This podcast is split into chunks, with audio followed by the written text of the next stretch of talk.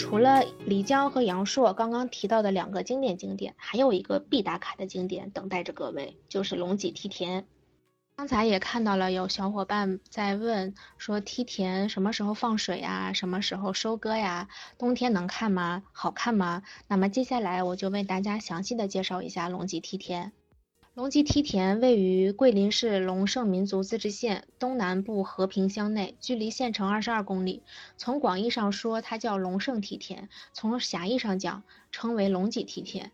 龙脊梯田始建于元朝，完工于清初，距今已有六百五十多年的历史了，是民族珍贵的世界遗产。景区面积共六十六平方公里，梯田分布在海拔三百到一千一百米之间。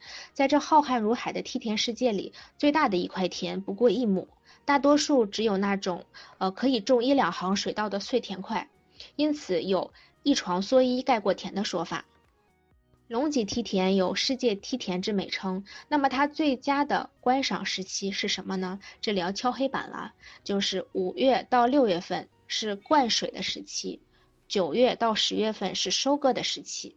龙脊梯田它实际上分很多景区，最为经典的就是平安壮寨梯田和金坑红窑梯田。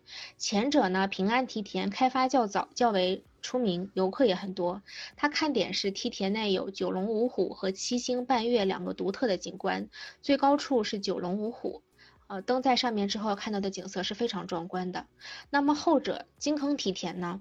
呃，开发的比平安较晚一点，人也没有平安那么多，就是游客也没有平安那么多。但是金坑大寨红腰梯田有三个观景点，分别是西山韶岳、大界千层和金佛顶。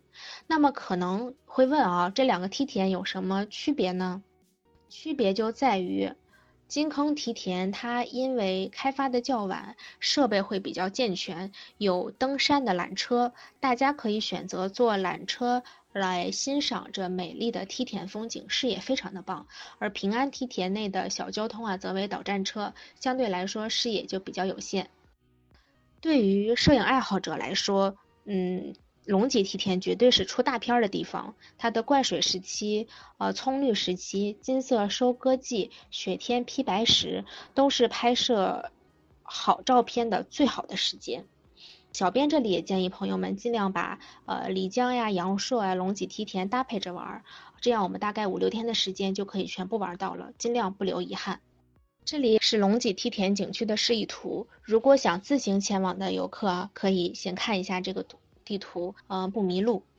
当然了，桂林呃景点也不仅仅只有漓江、阳朔和龙脊梯田嘛，还有市区的一些像独秀峰王城呀、春晚象山公园呀，还有距离桂林一小时车程的呃古东瀑布，这个是可以近距离接触、可攀爬、触摸的瀑布，还有世外桃源等等，都是非常好看的。而且这些景区呢，现在都在以。